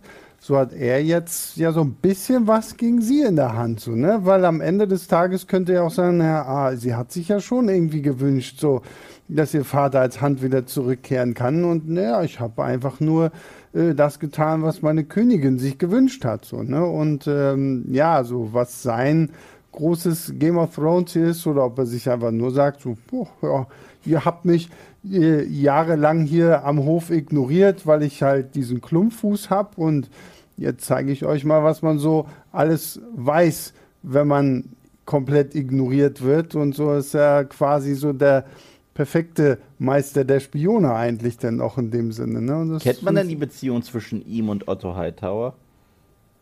Gibt es da eine? Könnte er auch selber? Ähm, Keine Ahnung. Also ein Grund, dafür haben, äh, ein Grund dafür haben, wieder mit ihm gemeinsame Sache zu machen? Wir haben ja zwischen den beiden jetzt Deswegen, noch irgendwie gar nichts in der Serie jetzt so gehabt. Ähm, also weiß ich nicht, keine Ahnung. Weil ich habe ja nur den Trailer zu nächster Woche gesehen. Hast du ihn gesehen? Mm, ja, aber auch schon wieder mir entfallen. Also keine große Spoiler sonst was, aber das Einzige, was ich sehe, ist, dass Otto Hightower wieder auftaucht. Na gut, also, aber ja. das war ja jetzt, ich ja. meine, wenn die Hand des Königs mhm. stirbt, dann brauchst du eine neue Hand und mhm. ähm, ja, ich meine, er hat, die, die, werden ja auch umgebracht letztendlich, mhm. um ähm, zu beeinflussen, wer Hand des Deswegen, Königs deswegen habe ich ja gefragt, ob Laris da auch irgendwie ein äh, sich äh, etwas Positives rausziehen kann aus der Tatsache, dass ein Hightower wieder da ist. Ich glaube, das Abgesehen ist einfach nur, davon. dass er diesen Gefallen jetzt bei mhm. der Königin hat. So, ne? Und ich meine, er sagt ja dann auch hier so sehr suffisant, so, so naja, und irgendwann kannst du es ja dann wieder gut machen. Und mich so, ne? belohnen. Ne? Genau. Ja, also, ähm, und das ist so ein bisschen, wenn dann ihr Vater dann tatsächlich wieder zurückkommt, was ja einfach schon angeteasert wird, da muss man ja keinen Trailer für gesehen haben oder so, ähm, ist das natürlich was, weil dann hat sie ja noch mal jemanden, der mehr auf ihrer Seite steht, der dann auch mehr zu sagen hat als so ein Sir Kristen Cole, so ob er sich nun über Rhaenyra das Maul zerreißt oder nicht, das, das bringt ihr ja jetzt auch nichts. So, ne? Absolut, absolut. Ja, dann haben wir das Ende für Rhaenyra, die sich jetzt mit ihrer ganzen Familie und kompletter Entourage da in Dragonstone niederlässt. Und damit werden wir zurückgelassen. Wie heiß seid ihr auf nächste Woche? Also ich bin super heiß drauf. ähm, natürlich, weil ich die Folge auch noch nicht gesehen habe, im Gegensatz zu den anderen davor. Ähm, und ich bin wirklich gespannt, jetzt, äh, weil ja in die heiße Phase auch äh, des, des Konflikts. So viele, so, so viele Feuer mit. Alles so heiß, ne? ähm, des Konflikts irgendwie äh, zuläuft, wie sie, ob sie jetzt mal auch langsam ein bisschen entschleunigen. Mhm. Ähm, das wäre, glaube ich, ganz sinnvoll, dass man, mhm. also auch, dass man mal ein bisschen mehr von der Ehe zwischen den beiden noch sieht oder so, also weil irgendwann wird dafür keine Zeit mehr sein. Ja. So, wenn dann der Konflikt losgeht, das ist ja immer so in solchen Serien, also wenn's, wenn der Krieg heiß wird, wenn man so will. Ähm, und jetzt haben sie noch Zeit dafür und da bin ich halt gespannt, ob sie die nutzen, ob sie die auch nutzen, um die Kinder noch weiter zu charakterisieren. Das finde ich auch sehr wichtig, weil da wird ja auch nochmal ein Schauspielerwechsel kommen, ja, ja. Äh, was die Leute nochmal verwirren wird, fürchte ich, mit, mit den ganzen Kindern. Und ja, jetzt ist der Weg offen, das zu machen. Ähm, ich hoffe, sie, sie nutzen ihre Zeit, die sie haben. Ja, also ich hoffe auch, dass sie jetzt nicht zu schnell schon direkt dann wieder. Also wenn jetzt nächste Woche schon wieder, okay, und jetzt sind fünf Jahre vergangen und jetzt sind äh, die, die Teenager, die eben noch äh, Kinder gespielt haben, noch krassere Teenager oder so. Also da bin ich auch echt dafür, dass sie jetzt einfach mal wirklich so ein bisschen Ruhe bewahren sollten und jetzt einfach mal so ein bisschen auch nochmal Damon dann so ein bisschen mehr mit ins Spiel bringen und äh, einfach so diese ganzen Sachen am Hof noch ein bisschen weiter ausbauen, weil sonst wird es vielleicht wirklich wieder irgendwie zu viel, zu schnell auf einmal so. Ne? Und dann frage ich mich halt auch wirklich, okay, wenn dann der Tanz der Drachen wirklich schon in Staffel 2 dann irgendwie losgehen könnte, so. Auf wie viele Staffeln wie, ist die Serie nochmal ausgelegt? Ich glaube, vier oder fünf waren es. Okay. Also, ich, ja, eben. Also, ich glaube ja auch so ein bisschen wie, wie Amazon die Herr der Ringe rausgestellt. Aber hier frage ich mich halt auch so, okay, könnte halt auch ein bisschen zu, zu schnell dann sein, weil ich brauche jetzt dann auch nicht vier Staffeln lang Drachenkrieger, die Hm. gegen Drachenkrieger springen. So. Also da würde ich mir jetzt dann auch wirklich wünschen, macht jetzt mal wieder so ein bisschen mehr noch Charakter-Drama und einfach Entwicklung auch so, damit man da auch einfach voll drin ist und dann auch selbst ein Eve denn genau weiß, wie alle heißen. Yves muss das wissen. Aber das, äh, Stichwort Yves, ich bin durch. Auf der Karte, auf der die Notizen von letzter Woche stehen. Zu Andor. Also auch das noch.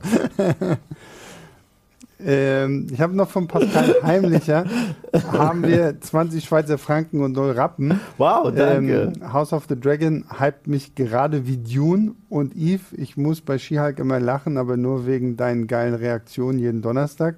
Sebastian, Danke. ganz klar ein Targaryen. Danke. äh, Jenny, mega Bereicherung für das Team. Oh, und äh, Hardy, top. Auch wenn, auch wenn Hardy irgendwas fallen lässt, so zwischendurch. Ähm, ja, Dann sind wir bei den fünf Fragen angekommen, oder? meine Güte, ich hätte echt gedacht, wir reden heute bei dieser Folge ein bisschen Ich hätte auch gedacht. Aber irgendwie haben wir alles durchgeknabbert. Oder fällt euch noch groß ein Thema an? Ein, hast du Also noch wichtig ist natürlich die Frage, was ist bisher euer Lieblingsdrache? Was? Oh. Ja, das ist tatsächlich äh, der, der, der, die ältere Drachendame. So mit, Vega? mit Abstand, ja. Also ich mag das Design einfach total gerne. Das ist wirklich mal was ganz anderes. Es hat so einen Mix aus was Reptilienartigen, aber auch Säugetiermäßig und ich finde das wahnsinnig spannend. Es hat schon fast was Mammutmäßiges ein wenig und erinnert auch an diese, nicht nur an die klassischen nordischen Drachenideen, sondern auch an die asiatischen Drachen mit, mit den Bart und so weiter. Deswegen ja. Ich bin so schlecht, was die Namen der Drachen angeht. Ich mag tatsächlich den von, äh, von Damon. Ja, das ist auch mein Lieblingsdrache, ähm, Caraxes. Caraxes. Ja, Der ist äh, so ein mag- Windwurm, Ja, irgendwie, genau, ich so ein roter, schmaler. das finde ich auch sehr cool, dass sie da wirklich, wie gesagt, haben wir ja schon tausendmal drüber gesprochen, aber dass sie wirklich auch mal unterschiedliche Arten von Mhm. Drachen dann einfach irgendwie so drin haben. Ähm, ne, die Caraxes mag ich tatsächlich auch echt äh, sehr, sehr gerne und ich hoffe, dass sie, was du schon meintest, dass man wirklich auch mal so ein bisschen mehr einfach auf so diese Mensch-Drachen-Beziehungen auch nochmal vielleicht irgendwie ein. Was man natürlich gut mit den Kids jetzt auch irgendwie machen könnte, ne? Und da einfach ähm, das auch nochmal ein bisschen deutlich machen. Wo, wo ich mir da echt gut vorstellen könnte, dass eine ähm, Helena da ja quasi prädestiniert für ist, so, ne? Weil ich meine, sie wird uns in dieser Episode als äh, ein junges Mädchen gezeigt, die sich sehr für Tiere irgendwie interessiert, so und sie als dann jemanden zu haben, die quasi so ein bisschen uns so Drachenbiologie irgendwie näher bringt oder so. Da würde ich würde auf ja jeden Jenny Fall- komplett aufgehen. würde ich irgendwie eine nächste Folge einfach nur so. Hälfte- das ist ein Drache. So. Hälfte der Folge ist, äh, äh, Episode, Hälfte der Folge ist einfach Drachenhunde. ja, Würdest du gucken, oder? voll dabei. Absolut. Ja, Spin-off-Serie so. Fabel, fabelhafte, fabelhafte Drachenwesen und wo sie zu finden sind. Helena als Drachen-YouTuberin. Genau. Ja, Ja. Lass doch mal ein Abo da. genau. So. Lasst ein Like da für mein nächstes feuriges Video. Ja, da kann man dann auch sehr viel mit, mit äh, Feuerwortspielen. Hm. Da waren wir heute richtig Kicks Ja. und so aufgeweckt. Obwohl, wie wir heute obwohl äh, Jenny, Jenny, mehr- Jenny war Ja. hier. on top. Dann äh, die fünf Fragen. Haben wir schon die lustige Katze dazu gesehen? Nein, wir haben aber noch nicht sie. angekündigt. Ähm oh, Sansa äh, 11 schrei- beschwert sich gerade, ihr sagt ja gar nichts darüber, was die Tochter gesungen hat. Gott sei Dank ist morgen Cinema Strikes Back. Was hat sie denn gesungen? Hat sie gesungen? Ist mir jetzt, äh, Sansa, schreib vielleicht mal in die Kommentare, was du genau meinst. Aber ja, Gott sei nur, Dank ist die- morgen Cinema Strikes Back dran. Ich weiß noch, dass die Tochter, ähm, wer genau hinhört, die hat was über Auge zu machen gesagt und das ist, äh, wie man bei YouTube sagt, Foreshadowing. Ich wollte das einmal sagen, den Begriff Foreshadowing in einem YouTube-Kanal. Danke, Yves. Mein Lebenstraum ist erfüllt. Sehr gut. Mit, den- mit, mit den Thumbs Up und den Pistolenfingern hast du es halt noch richtig gut. Daran erkennt man, dass ich Expertin bin. Ja, ja. Definitiv äh, den Finger am Puls der Zeit. der coolen Kids da draußen. 11 schreibt, sie hat gesungen, dass er sein Auge verliert. Es fehlen die ganzen Details. Na gut, das ist wahrscheinlich das, was du gerade meintest mit Augen Das sollte man nicht lieber, Das lieber drüber hinweggehen. Ja, okay, gut. Also wir wollen ja nicht zu viel von dem spoilern, was vielleicht noch irgendwie kommt. Ja, weil wir widmen uns immer nur der Episode und wollen nicht vorweggeben, was wirklich in den Büchern Genau. passiert. Teilweise auch, weil Eve nicht weiß, was in den Büchern passiert. Ja gut, das war, das, das war ja mein Problem bei meinem ersten Video zu der Serie. Da haben mir ganz viele Leute geschrieben, ja, verrat doch hier nicht jetzt schon alles. Und seitdem habe ich halt aufgehört, Spoiler zu sehr zu, spo zu spoilern. So, Stefan W. schreibt, würdet ihr euch auf eine Harry Potter Serie freuen? Ich glaube, ich wollen nicht. Das ist ja wahrscheinlich keine Harry Potter Serie, sondern so eine Hogwarts Serie oder irgendwie sowas, aber ich weiß nicht, da habe ich so ein bisschen das Gefühl, also ich will erst irgendwie ein Konzept sehen, weil ich brauche jetzt nicht einfach nur Riverdale in, in Hogwarts oder irgendwie so, also einfach Oh, nur das so, klingt toll. Das klingt, ja, okay, jetzt wo man es sagt, so, ähm, Slytherin Riverdale. ja genau, also, Also, seit, seitdem, ich, seitdem es diese Tierwesen-Filme gibt, äh, und ich bin, wie gesagt, ja nicht mit Harry Potter groß geworden. Ich habe ja alle Filme letztes Jahr das erste Mal geguckt und die haben mir dann überraschend gut gefallen. Aber selbst ich, der jetzt gar keine große Haltung dazu hat oder eine Bindung aus der Kindheit, mir ist der krasse Qualitätsdip aufgefallen, als, als dann spätestens bei diesem ersten Grindelwald-Film. Und deswegen, ich finde, es tut der Reihe bis dato nicht gut, diese Franchisierung. Also klar, es kann, glaube ich, auch immer geile Konzepte geben, man kann spannende Geschichten erzählen, aber die, die wir da bekommen haben, die kommen meiner Meinung nach nicht ansatzweise an die Harry Potter-Reihe ran. Ja, ich glaube, ähm, prinzipiell hätte ich nichts dagegen, nie wieder davon irgendwas im Kino oder so zu sehen, weil ich wirklich äh, großer, großer Fan der Bücher bin und auch der Filme und äh, also der ersten Filme natürlich. Aber andererseits denke ich auch, stampft die Tierwesenreihe bitte ein, ein für alle Mal und holt euch jemanden, der unabhängig von J.K. Rowling da was ganz anderes rausholt in der Serie. Das fände ich wirklich spannend, weil ich habe das Gefühl, J.K. Rowling hat da eigentlich nichts mehr zu erzählen in die dieser ist ja Welt. auch eigentlich Sie, durch, so, der Ja. hat, ja. und sie hat aber absolute kreative Kontrolle, Mhm. ähm, was ich auch sehr schlau finde. Von, welcher Creator macht das so, so hart wie sie? Sie macht das schon sehr, sehr clever und das ist auch teilweise für den Erfolg der Reihe verantwortlich, auch wenn man das Casting der Filme und so anschaut, was sie da für, für Mitspracherecht hatte. Aber mittlerweile ist da einfach die Luft raus.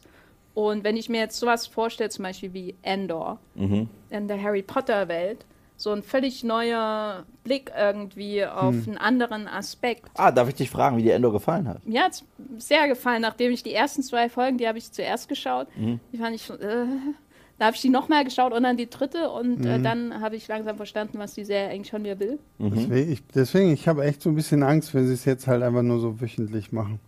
Also ich glaube, sie hätten halt wirklich diese Dreierblocks immer irgendwie zusammen raushauen müssen. Aber mal gucken, mal gucken, was morgen bringt.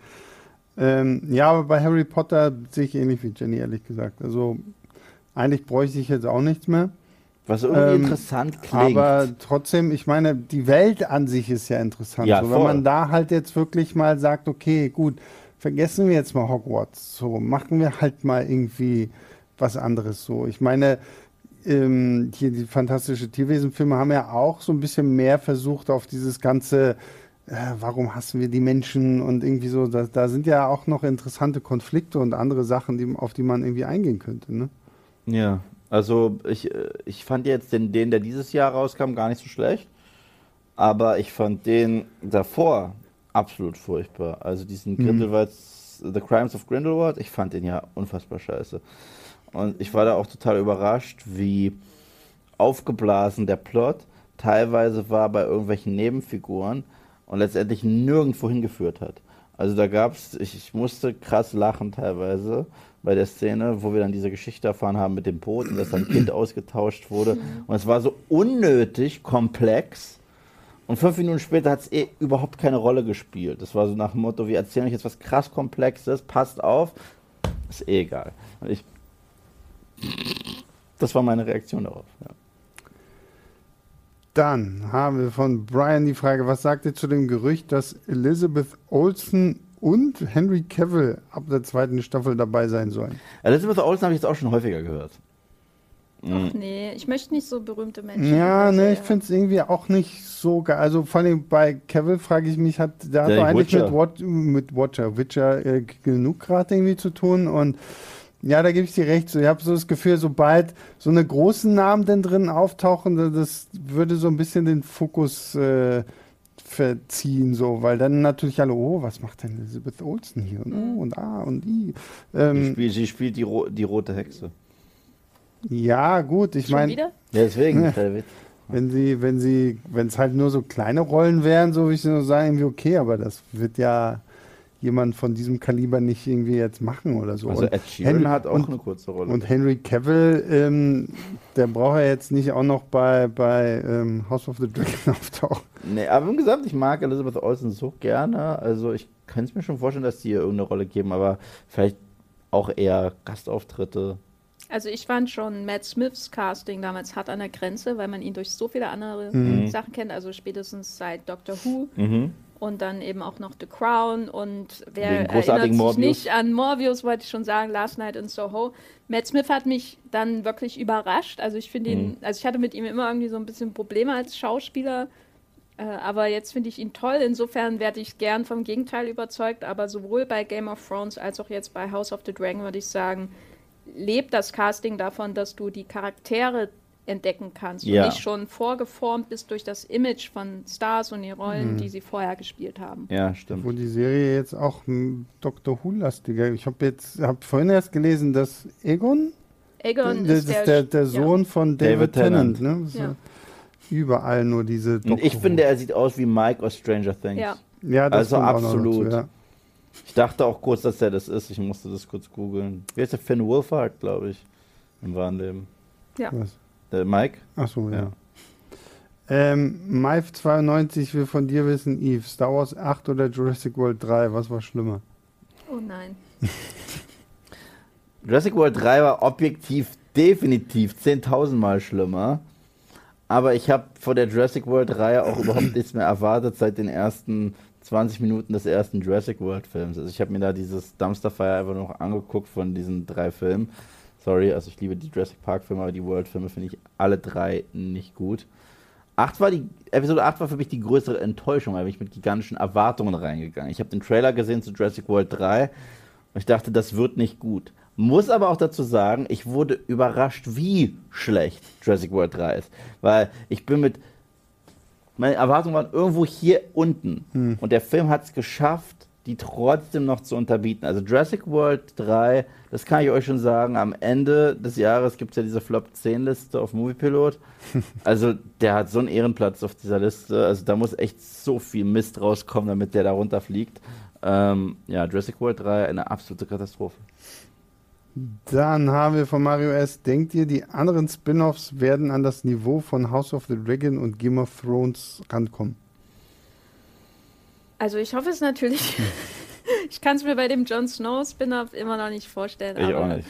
Ich äh, möchte auch ehrlich gesagt keinen Spin-off sehen, der an das Finale von Game of Thrones anschließt, weil ich finde, wie im Guten wie im Schlechten ist das ein Ende und das ist gut so.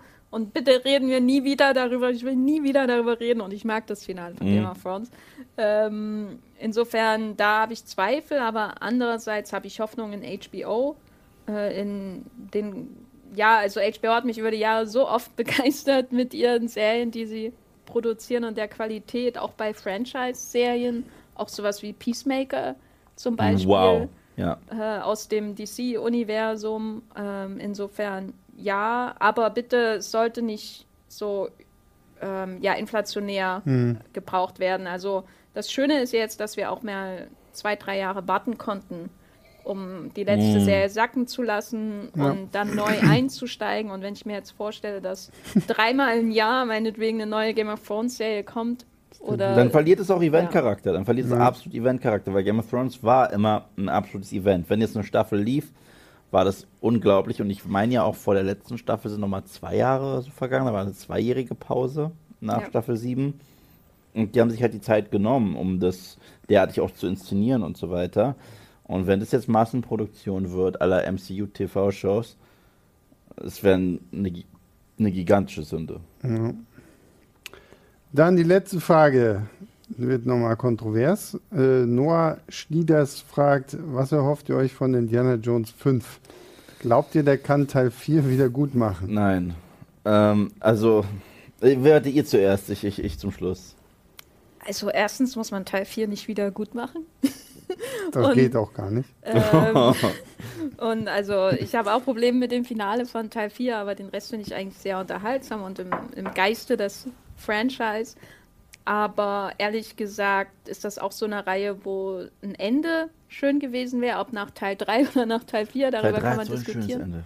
Ja, es gibt halt kein Ende mehr heutzutage. Ähm, und was mir nur mehr Sorgen bereitet, ist, dass Steven Spielberg nicht dabei ist auf dem Regiestuhl. Ich meine, James Mangold, der hat ja auch schon gute Filme gemacht. Der hat hier Ford vs. Ferrari, Ferrari. gemacht und natürlich Logan. Und an Logan wird Indiana Jones 5 eventuell ja am meisten erinnern, weil es hier ja auch um wahrscheinlich einen Abschied in irgendeiner Form von, von Harrison Ford geht. Aber ich weiß nicht, das ist so eine Reihe, die, da will ich keine kontinuierliche Story sehen, sondern da reichen mir eigentlich die wenigen Serial Adventures. Ja. Abenteuer, die es gibt und die waren perfekt, beziehungsweise der letzte nicht, nicht ganz. Ähm, schaue ich trotzdem lieber immer als, als Tempel des Todes, aber was soll's. Ähm, und ja, nee, nee. Tempel des Todes-Fan hier. Ach, nee, mach doch mal was Neues. Ja, aber ich, ich, ich gebe dir da recht. Also ich sag mal so, James Mangold mag ich auch sehr gerne als Regisseur. Und ich liebe auch, was er mit Logan gemacht hat. Das war ja auch ein wunderschöner Abschied. Aber ich finde zum Beispiel, dass Leute sagen, oh, wäre das nicht geil, so eine Art Logan zu haben für Indie? Ich so, überhaupt nicht. Das passt überhaupt nicht zu Indie. Es Ja, passt. aber das Ding ist halt auch, James Mangold kommt jetzt halt wirklich einfach nur noch als Regisseur dazu. Yeah. Ich meine, wie lange die schon an diesem Drehbuch rumgewerkelt haben. Er ist jetzt wirklich nur noch dafür Er ist da, der Ron Howard das, von das, Solo. Genau, das irgendwie umzusetzen und ja. das, das weiß ich nicht, wie viel James Mangold denn da am Ende noch in diesem Film wirklich so drinstecken Glaub wird. Ne? auch, ja. Und wie gesagt, es ist, so- also Harrison Ford ist doch einfach zu alt jetzt für diese Rolle. Also er war mir schon in Teil 4, ehrlich gesagt, viel zu alt für diese Rolle. Und das ist halt auch einfach so. Du kannst nicht einen Abenteuerfilm machen mit so einem, so einem alten Schauspieler, so, sondern da musst du halt wirklich das versuchen, in die Richtung zu lenken, was sie in Indie 3 gemacht haben. So, ne? Das so halt diese ganze Kiste mit Sean Connery oder so, das hat ja geklappt, aber Sean Connery hatte jetzt keine krassen Actionsequenzen und sorry, Indie will ich auch immer noch irgendwie hüpfen und springen sehen und keine Ahnung was und hier kriegen wir dann in Indiana Jones 5 sowas wie in Taken 3, wenn Liam Neeson versucht, äh, einen, einen Zaun drüber zu springen. So. Beste Also Szene ever. Da, da bin ich echt, also ich habe echt so ein bisschen Angst mittlerweile einfach vor diesem Film, Hm. weil so die Indie-Reihe ist, glaube ich, die hat mich, es hat mich mehr geprägt in meiner Kindheit eigentlich als äh, Star Wars, weil bei Indie, ich habe die ganzen Bücher, die es ja damals, die habe ich alle gelesen und da waren so viele coole Stories irgendwie mit bei, wo ich mir gedacht habe, okay, macht er das? Ich habe letztens Eve hier den Tim und Struppi gezeigt von Spielberg. Der ist Wo ich total. mir denke, das ist der wesentlich bessere Indiana Jones 4. So, warum nicht irgendwie sowas denn machen? Ne? Und ja, ich bin echt ähm, gespannt, so was das wird hier, weil, also ich brauche es eigentlich nicht. Ich habe echt auch so ein bisschen Angst davor, was das am Ende irgendwie wird. Und na, mal schauen. Ne? Na, ich sehe es halt, ich sehe es halt auch nicht. Also ich sehe weder so ein hochemotionales Charakterdrama, das passt, finde ich, überhaupt nicht zu Indie. Indie ist Serial Adventure Fun. Ja. So ein bisschen sogar paupig und trashig, so aber bewusst. Und das sehe ich überhaupt nicht. Und zweitens, ja, du hast schon gesagt, Harrison Ford ist nicht mehr der Jüngste und ich brauche aber auch keinen Nachfolger für Indie. Mann, wir hatten einen Film, wo die am Ende in den Sonnenuntergang geritten sind. Und danach hätte man wirklich Full Stop sagen können und ciao. Genauso wie wir einen Film hatten, wo unsere Helden mit ein paar Bärchen gefeiert haben im Wald und es das perfekte Märchenende war, wo sogar nochmal Darth Vader als Geist geguckt hat und gesagt hat, hallo. Aber man macht halt weiter. Und äh, ich frage mich auch, wollen sie das Franchise dann nach einem Teil 5 auch noch weitermachen?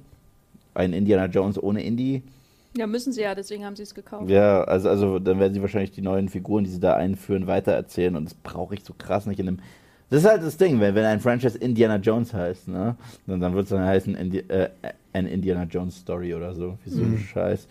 Äh, ich ich glaube da halt überhaupt nicht dran, muss ich leider sagen. Das äh, Star Wars verstehe ich zumindest diese Ausschlachtung so krass, weil es heißt ja nicht Luke Skywalker. Es heißt Star Wars und es ist so eine gigantische Galaxis. Du kannst Re Kriegsszenario, du kannst kriminelle Unterwelt, du kannst so viel erzählen. Aber was willst du hier so groß noch erzählen? Ja, das Und ich, ich sehe es nicht. Ich sehe es überhaupt nicht. Und vielleicht wird es aber so sein wie bei Die Hard 5. Dass das, das, warte, halte ich fest, nachdem ich Die Hard 5 gesehen habe, habe ich ein richtiges Herz für Die Hard 4 entwickelt. So ein richtig krass. Weil Die Hard 4 war für mich immer mit Abstand der schwächste der Reihe, aber ich fand ihn nie scheiße.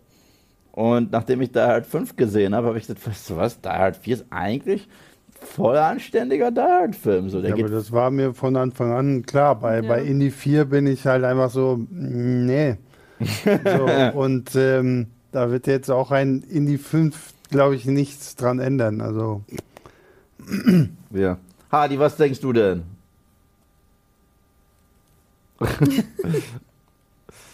das ist seine Meinung. Und damit sind wir durch. Dann sage ich Danke nochmal zu Hardy. Willst du dich zeigen nochmal? Oh. wir machen uns bald auf die Reise. Ich freue mich drauf. Dann, danke Hocker. Du warst heute ein bisschen still, muss ich sagen, für deine Verhältnisse. Das ist ein bisschen ganz, krass. ganz viele haben sich gewünscht, dass Hocker ein neuer Drachenreiter wird. ja, oder, oder, Oder, wir dass wir, den oder Hocker dass, wir, reiten. ja, dass wir ihm Flügel ankleben. Gute er jetzt Idee. unser, unser Wooden Dread ist. Ja, wir hatten den ja mal zu Boba gemacht. So Ja. ja angefangen. Ja. Ähm, danke, Sebastian. Immer wieder gerne. Ja, ja, genau. Danke, Jenny. Immer wieder gerne. Drachenkönigin. Oh je. Wiss, Wisserin der, der Drachen. Am Ende fackel ich das Studio ab. Genau, das mach, mach, machst du in der letzten Ausgabe und dann war es das mit, mit dieser Live-Show. Wundervoll, dich hier zu haben. Immer gerne wieder. Und äh, wo findet man dich? Sag das doch mal den. den. Ja, stimmt. Ja, eig- eigentlich. Also, vielleicht ein genereller Hinweis, ähm, falls ihr diesen Livestream gerne auch mal als Podcast haben würdet, dann könnt ihr Streamgestöber folgen, dem Movieplot Podcast. Da kommt dann nämlich immer Ende der Woche die, die MP3-Version dieses Livestreams raus. Ähm, das finde ich äh, ehrlich gesagt auch super praktisch. Ähm, kann man auch während äh, auf dem Weg zur Arbeit oder so hören. Und äh, da bin ich auch öfter zu hören. Äh, letztes Mal habe ich über Ringe der Macht gesprochen, Folge 3 und 4. Eine Serie, die ich nicht ganz so gut finde wie House of the Dragon. Und äh, ja, bei Twitter bin ich zu finden als Gafferlein und bei movieplot.de schreibe ich ganz viel über House of the Dragon, über Drachen, Drachen, Drachen. Wundervoll, auch unter G äh, The Gaffer, oder? Ja, oder googelt einfach meinen Namen Jenny Jecke, da findet ihr meine Artikel. oder sucht einfach nach interessanten Drachenfacts. Und äh, werdet ihr direkt ein Gesicht von Jenny finden. Schaut mal bei Google nach House of the Dragon Drachen. Sie hat einen heimlichen YouTube-Kanal. Ich wollte gerade sagen, Äh, Best, ja. of, Best of Dragons. Dann bedanke ich mich bei euch vor allem. Vielen, vielen Dank, dass ihr weiterhin zuschaut, dass ihr uns die Treue schwört. Vielen Dank für die Spenden. Erneut, wir würden euch nie drum bitten. Wir wissen es aber wirklich, wirklich, wirklich zu schätzen. Ich wünsche euch noch einen wundervollen Abend. Für Hardy und mich geht's jetzt auf Reisen. What, what, what? Es wird ein... Wie häufig willst du es jetzt eigentlich noch Na, erzählen? teasen, Das ist Mann. Teasen, das ist Showbiz, okay? äh, ich wünsche euch noch einen wundervollen Abend und äh, sage Drakaris.